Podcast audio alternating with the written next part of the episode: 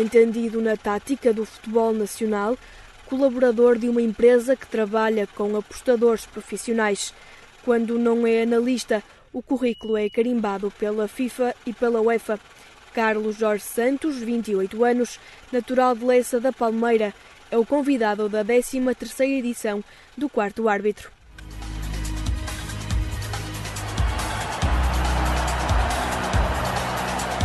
Quarto Árbitro.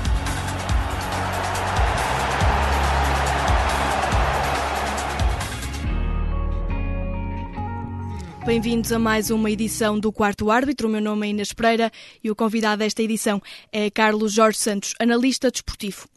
Carlos, antes de mais, obrigada por ter aceito o nosso convite. Obrigado eu pelo convite. Cedo conheceste o jornalismo, não é verdade? E também, eh, mais tarde, o desporto. Aliás, as raízes familiares não mentem. No entanto, entre o jornalismo e o desporto, um deles foi a tua opção para a vida. Sim, aliás, eu até poderia ter, eh, ter optado por, aquele que incluía os dois, ou seja, o jornalismo desportivo. Um, estive perto disso, mas um, apercebi-me de que realmente hoje em dia, infelizmente, no nosso país não estamos assim tão, uh, tão bem nesse campo. Ou seja, mesmo a nível de salário, a nível de horas de trabalho, tudo, tudo, que, tudo que eu acabei por fazer, repare, eu, eu desde, desde miúdo que contacto com o jornalismo, desde mesmo muito miúdo, porque o meu pai sempre foi, uh, sempre foi jornalista, e dos, dos bons. O meu padrinho sempre foi jornalista também, ainda são jornalistas os dois. A minha prima é jornalista, o meu tio é jornalista. Tem imensa, imensa gente que é jornalista. Um, ou seja, eu sempre contactei com isso desde, desde pequeno. E um, eu sempre quis ser jornalista. Sempre quis ser jornalista. Até à faculdade eu quis ser jornalista. Até o momento em que comecei um, a trabalhar. Eu comecei a trabalhar uh, para, para a Press Association. Fazia hum, fazia a cobertura de jogos para, para a PA, para, essa, para a Press Association em inglês, ou seja, relatava os jogos em inglês uh, do Braga na época 2007, 2008, 2008, Já lá vai um tempo. Já, já.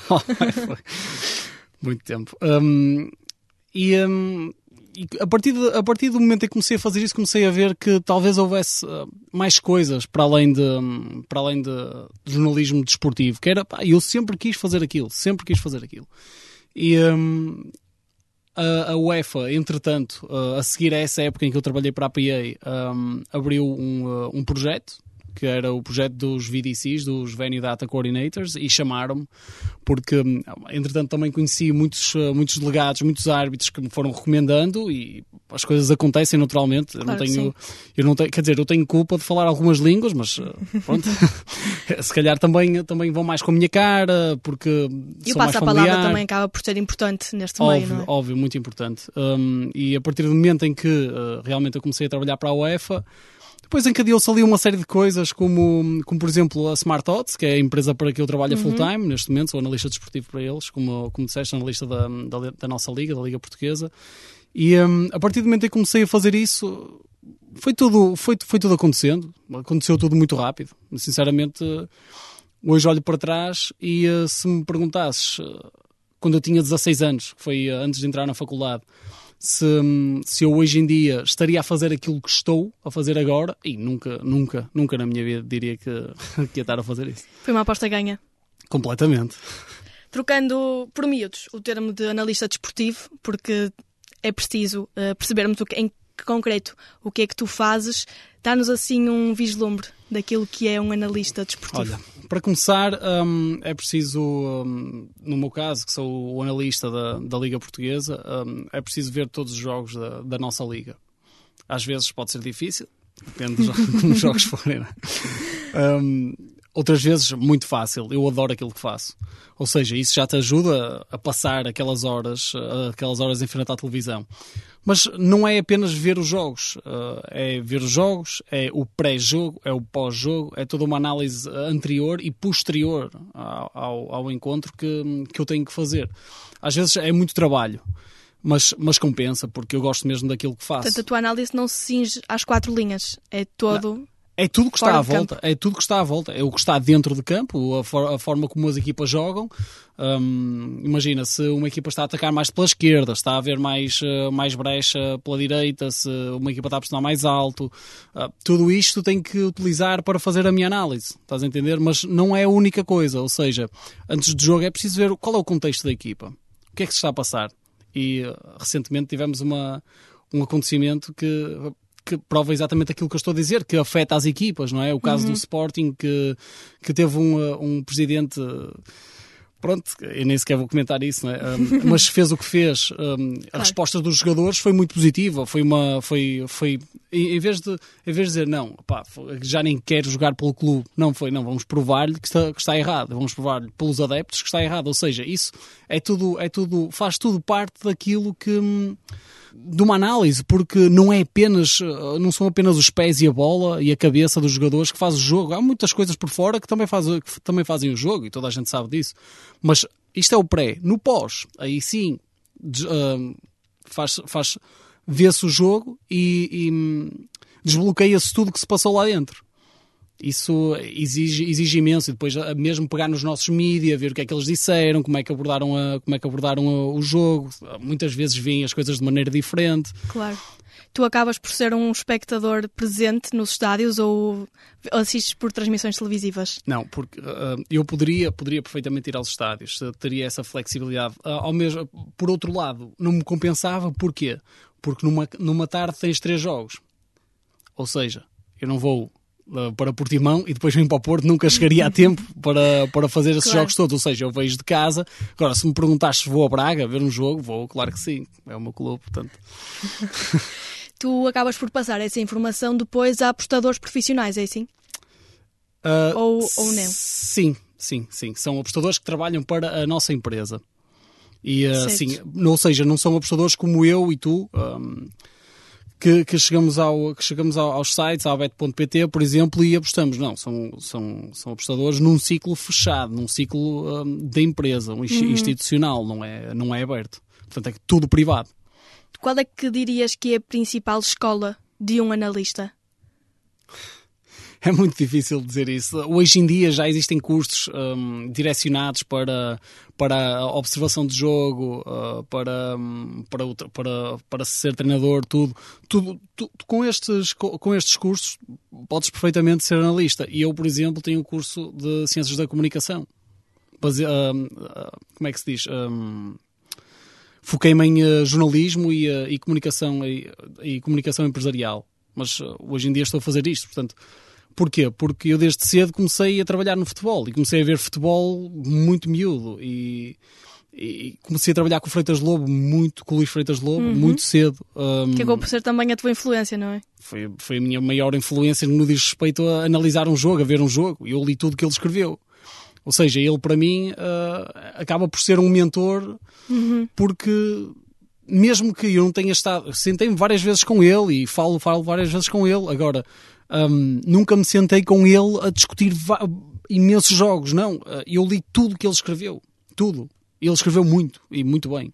Ou seja, hum, acabou, acabou por ser por aí, começou por aí. Depois disso, desenrolou-se e ah, o que aconteceu foi uma, uma, uma, uma candidatura espontânea no LinkedIn. Eles viram que, que eu trabalhei com Freitas Lobo, hum, também viram que eu trabalhava para a UEFA e gostaram do meu currículo, a minha personalidade, fiz uma entrevista e acabaram por me chamar para eu começar a ver jogos para a empresa. Depois disso, hum, eu disse, disse à própria empresa que olha, estou disponível para, para, fazer, para fazer outra coisa mais uh, onde, onde esteja mais envolvido hum, no que se passa e, hum, e não demorou muito tempo até me, até me promoverem uh, a analista, mas foi, mas foi assim, foi tudo, foi, foi espontâneo, foi uma coisa que foi acontecendo.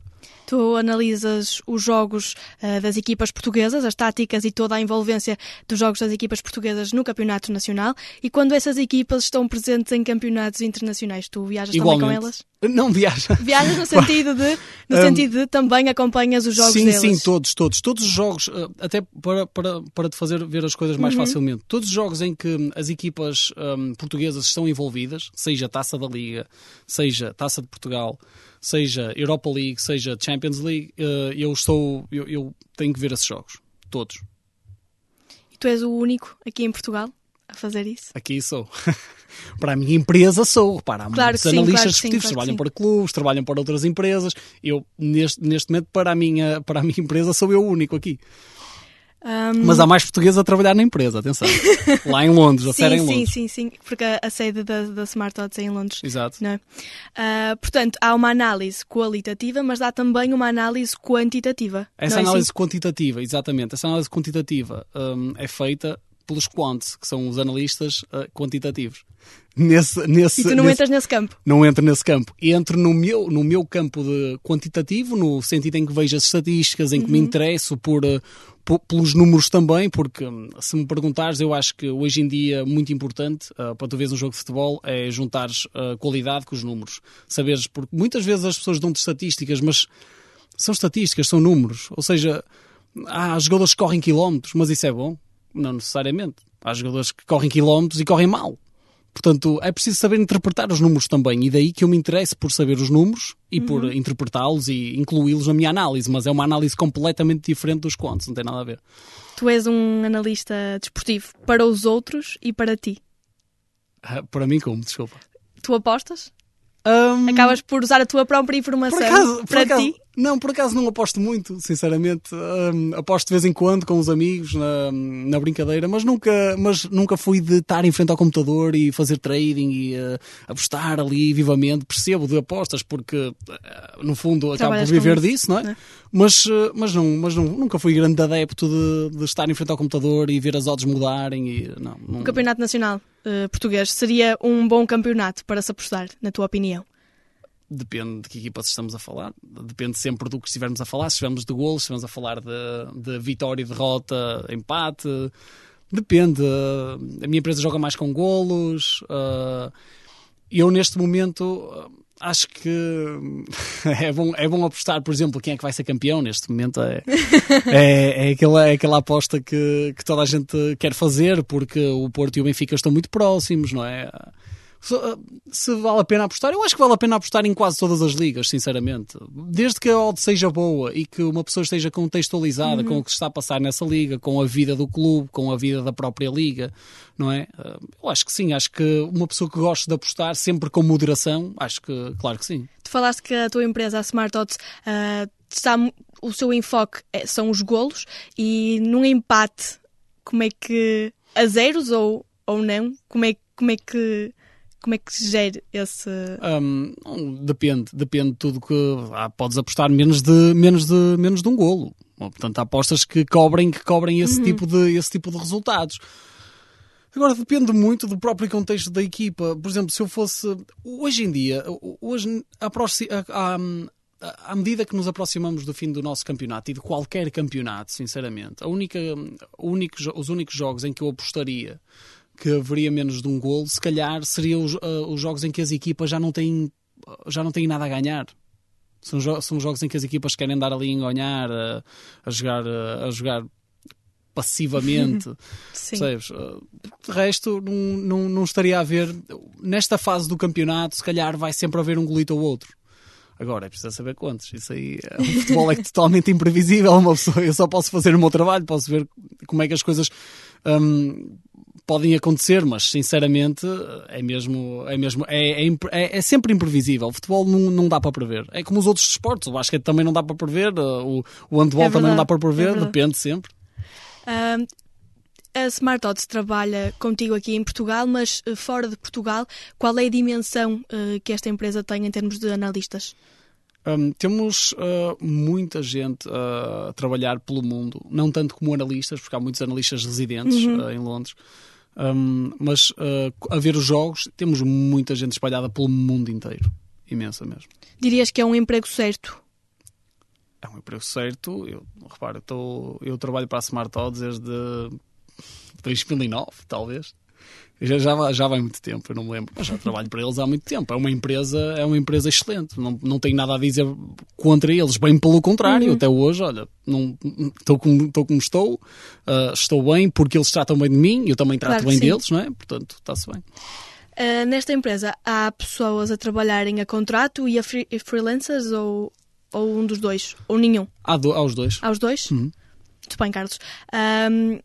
E vamos entrar agora num tema que se calhar é um bocadinho uh, previsível, não previsível, mas que já aconteceu no Campeonato Nacional e que se calhar também já te perguntaram, que é a viciação de resultados, hum. o match fixing. Um, até que ponto é que isto constitui um problema para o teu trabalho?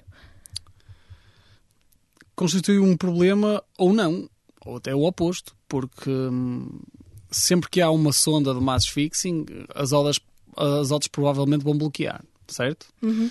Ou seja, hum, mas o meu trabalho para mim, o match fixing só, só, tem, só é um problema se eu não souber que se vai passar. Ou seja, quando sai a notícia, eu tenho que saber. E ao saber, eu informo os meus clientes. A partir desse momento, é com eles. Muitas é vezes a notícia só sai depois do próprio jogo, não é?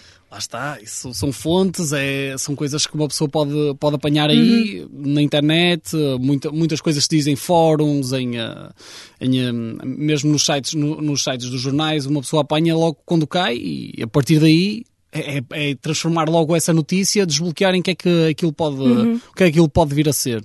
Será que o, o caso do Rio Ave com o Feirense o ano sim, passado, sim, por sim. exemplo, uh, este ano também já houve? Quer Até dizer, já houve em Espanha e também. Sim, portanto... exato, exato. Acontece, isso aí, infelizmente, acontece em muitos sítios. É claro que há medidas que estão a ser tomadas para prevenir isso, mas acontece em muitos sítios. Portanto, a única coisa, para o meu trabalho, sinceramente, a única coisa que eu tenho que estar é atento. É atento à, à, ao contexto, se se passa alguma coisa estranha. É, é, no fundo, é é, é, estar ciente do que, do que se passa à minha volta uhum. e estar com o telefone na mão, sempre, a, a ver notícias e, e, a ver o que se passa. um, o futebol é uma, quase como uma empresa que movimenta milhões de euros por ano uh, e, de acordo com o Diário de Notícias, cada jogo do principal campeonato de futebol em Portugal gera apostas no valor médio de 32 milhões de euros. Portanto, não é só, uh, não estamos só aqui a, a pôr em causa o resultado, mas também a quantidade de dinheiro que se gera à volta deste, deste negócio milionário, de certa sim, forma, não é? Sim, sempre, mas, mas ah, sempre foi assim. Hoje, hoje é mais porque tens acesso a mais plataformas de apostas porque sempre foi, sempre foi assim, sempre houve muito dinheiro a rolar no futebol, isso não é, não é surpresa, desde transferências, um, direitos televisivos, então em direitos televisivos, meu Deus. Sim, é verdade. A verdade é, é que as apostas cresceram num ritmo Sim, muito lá está, pela é? facilidade com que tu, um, desde há uns tempos, tens tido acesso às plataformas dessas apostas. É, isso aí é, é, inevitável, não é? As publicidades que aparecem. Há quantos anos te lembras de ver, de ver publicidades a casas de apostas na televisão? Recente. Muito recente, muito recente mesmo, desde que apareceu talvez a, a Bet36, a, a BetClick, por exemplo, a, a BetPT agora mas eh, não, não ouves assim falar há muitos anos. Tudo tem a ver com, no fundo, com marketing, com publicidade, com as oportunidades que, uhum. que, que, vão aparecendo. A partir daí, se dás mais um, abertura ao público para ter acesso a isso, até, as até os mais jovens hoje em dia estão a. Mais jovens. hoje, hoje em dia, uh, quem está no 12 e no, e no primeiro ano da faculdade já pode apostar, portanto, quer dizer até, até muitas vezes, se calhar, eh, numa mais de, de, de, diversão, até com os próprios filhos, os pais uh, fazem essa brincadeira com os filhos. Olha, vamos, quem é que queres apostar? Olha, apostamos neste. Ah, eu acho que o Porto vai ganhar, diz o, a criança. E o pai, ok, vamos apostar nele. Pronto.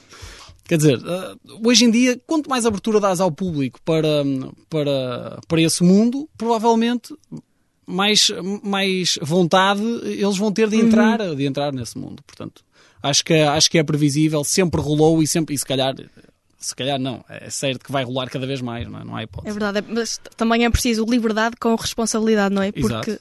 só assim é que isto faz sentido, não é? Com Tendo... grande poder vem grande responsabilidade. É verdade. Carlos, fazemos então uma pausa aqui no nossa, na nossa conversa para ouvirmos a rúbrica 360 graus.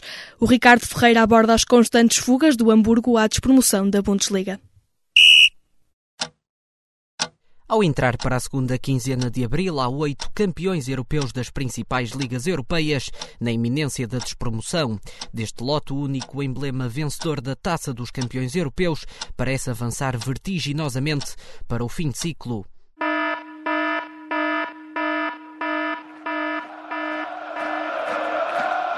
Raros são os espectadores que enchem o histórico Volkspark Stadium e não reparam no topo norte. Desde 2001 que ali existe um marcador eletrónico a assinalar a durabilidade do Hamburgo na Bundesliga. É quase como se fosse um objeto de culto para os adeptos. Muito para lá dos três campeonatos conquistados no século passado, hoje os dinossauros andam envolvidos noutras lutas. A contagem do tempo é uma espécie de batimento cardíaco da única equipa que nunca desceu à segunda divisão alemã. Só que após três ameaças de paragem, os cuidados intensivos podem estar ao virar da esquina. There's the header that's going to save Hamburg from the relegation. Na época passada, a ida ao play-off de despromoção ficou cancelada com uma vitória no último jogo frente ao Wolfsburgo. Em anos anteriores, os golos marcados fora de casa evitaram a descida aos pés de Karlsruhe e Greuther Fürth. Esta temporada, só um milagre ainda maior poderá evitar que o relógio pare de vez. O Hamburgo leva 22 pontos conquistados em 30 jogos, está no penúltimo lugar, a 8 pontos da zona de salvação, demitiu o diretor desportivo e já vai no terceiro treinador Salvador. Wenn du aufs Dortmund kommst, schießt Geld hier keine Tore. Wenn du aus der Hauptstadt kommst, scheißen wir auf dich und dein Lied.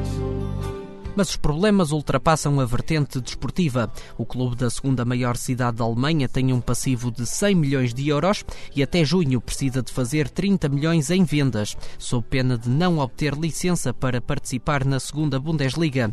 A situação é cada vez mais preocupante e a tensão entre os adeptos, considerados dos mais fanáticos da Alemanha, já é indisfarçável. Até as autoridades ficaram de alerta, pois a contestação tende a subir nas quatro jornadas finais A confirmar-se será o fim de uma era na Bundesliga. Contas feitas, são 54 anos e mais de 200 dias assinalados no estádio.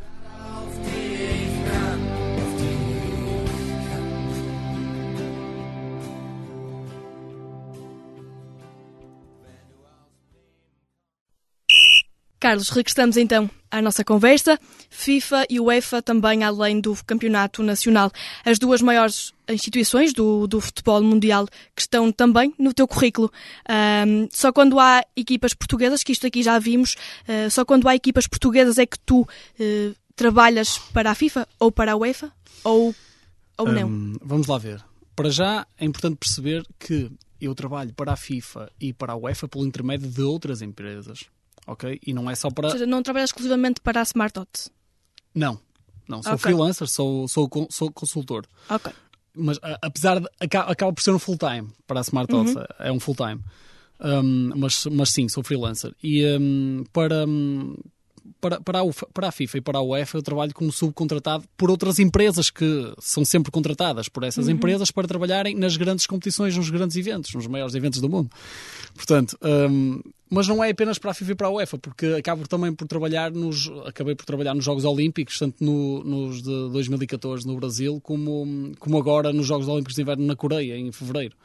Portanto, um, é, eu trabalho, eu, eu eu comecei para, para eles porquê? Porque um, foi pela UEFA ao Euro 2012 à Ucrânia e lá está. E foi o que estava, era o que estávamos a falar em off antes da entrevista. Um, os contactos que eu, que eu criei lá um, permitiram-me chegar ao Campeonato do Mundo de 2014 já a trabalhar numa coisa completamente diferente. Não, não tem nada a ver com análise desportiva, tem a ver com prestação okay. de serviço um, aos broadcasters, às, às, às estações televisivas e às eh, estações que têm os direitos de, hum, da competição. No caso, no caso foi 2012, aí sim foi pela UEFA, mas a partir daí não. Portanto, em 2014 trabalhei, comecei a trabalhar para a HBS, que é o Broadcast Services. Sim. Um, e um, fazemos um pouco de tudo. Desde, é claro que estamos a falar do Campeonato do Mundo, portanto estava na mesma relacionado com o futebol. Sim. Um, mas fazemos um pouco de tudo. Era desde labeling, ou seja, quando, as, quando os cameramans chegam um, ao relevado, muitas vezes aqui isso não acontece, porque uh, os direitos são apenas na Sport TV. Sim. Mas os campeonatos do mundo, como deves imaginar, há 200 e 300 ou 300 estações televisivas que têm, que têm os direitos dos, da, das, das competições. Uhum. Um, portanto, eles gostam de saber onde é que é o lugar deles e uh, o labeling tem que estar feito, ou seja, tem que estar identificado onde é que é o lugar deles no, no campo. Desde isso um, chamar jogadores, uh, uh, ter que pegar uns jogadores para levar para a flash interview, controlar os tempos das flash interviews nas várias. Nas que não várias... deve ser fácil. Nada fácil, tendo em conta que tens uh, seis, uh, seis estações e no fundo tens três de um lado, três do outro. Portanto, estás, tu estás a controlar uma, umas três, a tua colega está, está a controlar outras três, só que hum, há muita coisa a passar-se ao mesmo tempo. Portanto, uh, tens um, um, um, jogador a falar em cada, em cada estação. E uh, há estações que têm mais que uma, mais que uma, mais que uma estação televisiva ou de rádio para falar. Ou Sim. seja, é preciso ser justo com o tempo, é preciso um, haver bom senso também na maneira como se aborda os jogadores, como se aborda os intervenientes do jogo. Um, desde labeling a isso, um, reuniões com. Uh, com, com, com as várias televisões para saber uh, o plano organizacional, é, é de tudo. A partir daí foi, foi um mundo que eu descobri que não tinha noção que existia. Não tinha noção. E a partir do momento em que, em que eu entrei uh, nesse mundo, não quis sair. Então, como eu desde miúdo, desde que comecei a trabalhar, nunca quis ficar em fora de jogo, sempre que a linha sobe, eu também subo com a linha, que é para não ficar em fora de jogo, comecei-me a mexer e falar com as pessoas. E um, lá fui chegando, fui chegando aos sítios, uh, recomendaram-me para aqui, fui para o Campeonato do Mundo, depois recomendaram-me para os Jogos Olímpicos, para os Jogos Olímpicos. Uhum. Jogos Olímpicos já fui outra vez um, com a HBS um, ao Campeonato Europeu, fiquei três, uh, dois meses e meio em Paris. Paris? Uhum. Exato. Uh, depois a UBS chamou-me para, para ir para os Jogos Olímpicos de Inverno, também fui, tal como, fui, já, tal como já tinha ido aos Jogos uhum. Olímpicos uh, no Rio 2016. Sim, foi é verdade. há dois anos. Portanto, as coisas aconteceram naturalmente, é muita, é muita coisa, são, são mundos completamente diferentes e já fiz de tudo dentro destes, uh, dentro destes portanto, trabalhos. Tu aqui, tu aqui fazes tudo para além da análise esportiva de clubes, é assim? Sim, portanto, a tua análise eu... esportiva cinge-se às equipas, Sim. não, aos, não às seleções. Nada, na, quer dizer, repara, um, estamos a falar, eu, quando, quando estamos a falar de seleção, eu só faço a seleção portuguesa. Sim. Então, sim, sim, sim, sim, sim, Tanto os AS como os sub-21 no que diz respeito às um, preparações para os torneios, eu faço sempre um, um, um ponto de situação um, em relação à seleção que vai, às ausências, tudo. Agora, na competição, se eu estiver a trabalhar para, hum, para outra empresa nessa competição, aí tem que. Não posso.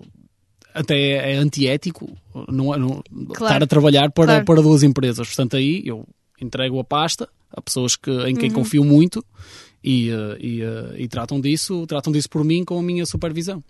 Uh, Carlos, tu és um analista desportivo, portanto conheces aquilo que se passa dentro das quatro linhas como ninguém. achas que seria uma boa base para ser treinador? Eu gostava de pensar isso, sinceramente, mas não não tenho.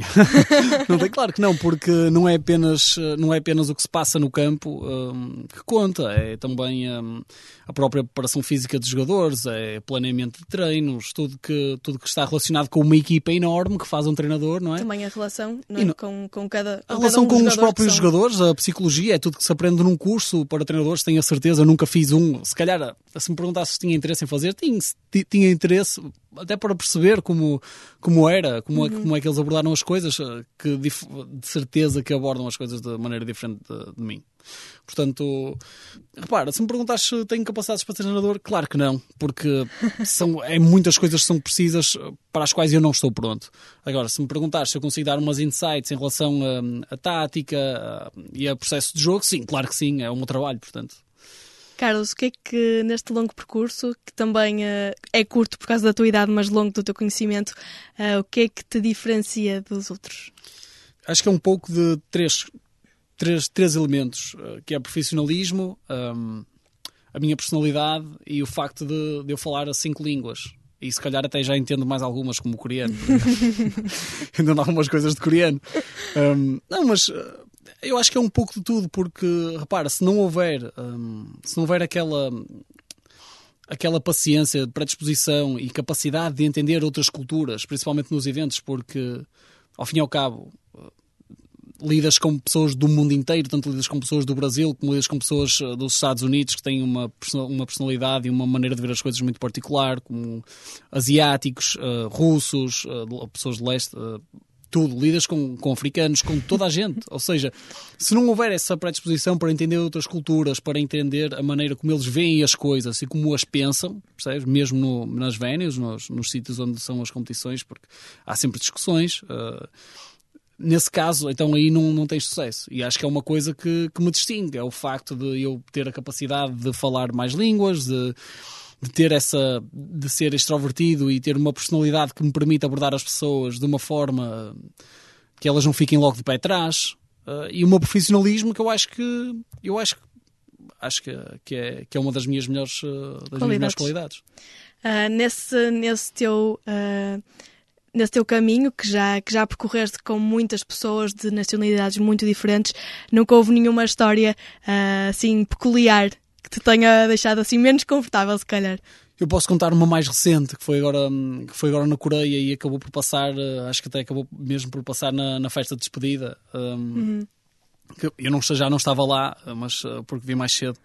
Mas acho que foi mesmo assim que hum, foi uh, uma altura em que eu, eu, eu ia lá em cima à montanha um, levar, levar os broadcasters, levar as televisões, as cam os câmaras uh, e tudo, e explicar-lhes como é que o processo era. Uhum. No fundo, fazer-lhes uma tour do que, do que eles podiam fazer e, podia, e não podiam fazer, que é muito importante. Nós servimos os, os broadcasters, não é? Claro. Mas é preciso também uh, meter-nos um, alguns limites. limites. Claro. claro. Um, e numa dessas vezes ainda não tinha ainda não tinha a minha prancha de snowboard que entretanto arranjei uma prancha de snowboard para descer porque senão demorava 40 minutos a descer uma coisa que posso demorar 10 minutos a descer um, ainda não tinha a prancha de snowboard e fui lá em cima um, ao último, ao último percurso, porque no, nosso, no percurso onde eu estava, estava nos uh, desportos radicais. Uh, na minha venue havia seis desportos, ou seja, seis cortes. Uh, era moguls, aerials, halfpipe, uh, cross, um, PGS e slopestyle. Portanto, eram seis courses. Uh, fui ao mais alto, levar uns broadcasters, expliquei-lhes como eles deviam proceder e depois estava a vir para baixo. e ao vir para baixo, um, eu estava a pensar assim: ok, podes ir à volta e demorar 40 minutos, ou podes arriscar e ir pelos, pelos moguls aqui pelo lado. Sem prancha de snowboard. Sem prancha de snowboard. E eu, hum, não me apetece demorar muito tempo, portanto vou mesmo por aqui. Então sentei-me lá de school, comecei a fazer school, só que o problema foi que passado dois minutos, eh, dois, dois minutos não, dois segundos, já estava de costas, deitado, a cair. Foi uma coisa super estúpida, eu vim até cá em baixo, uh, fui contra uma vedação, um, foi, uh, eu hoje eu acabei aquilo, estava-me a doer as costas, mas estava-me a rir imenso. E como as câmaras uh, estão sempre a filmar, as câmaras da OBS acabaram por, uh, por apanhar esse momento. Pronto, né? eu, eu rio-me imenso disso quando vejo aquilo, acho que é, é hilariante. Sinceramente, ainda bem que não foi para o YouTube, senão eu neste momento era viral, eu estava, estava em todo lado. Mas não, isso é uma, uma, uma das muitas coisas que acontecem, dessas a conhecer personalidades um, incríveis, como por exemplo agora conheci, o, conheci a Chloe Kim, que é uma das, uma das uh, uma das rising stars do, do snowboard, conheci o Sean uhum. White, que é uma, uma estrela americana, um, conhecia, já conheci o Matthew McConaughey, o, o ator no, no, Rio de Janeiro, os, os jogadores de futebol já, já, estive com eles todos. São coisas que depois ficam na memória, até com antigos jogadores. Uh, são, é, há muitas histórias em cada evento que eu posso olhar para trás e posso dizer espetacular. Valeu assim, a pena. Sem dúvida. Carlos, Jorge Santos, foi um prazer receber-te no quarto árbitro. Em nome de toda a equipa, desejamos-te, claro, as melhores felicidades para o, para o teu percurso que ainda se advém longo. Uh, um agradecimento especial também ao Fábio Gomes, que esteve nos cuidados técnicos. É o ponto final nesta edição. Não deixes de nos acompanhar em Jornalismo Portonete ou na Engenharia Rádio. E já sabes, não fiques em fora de jogo. Quarto árbitro.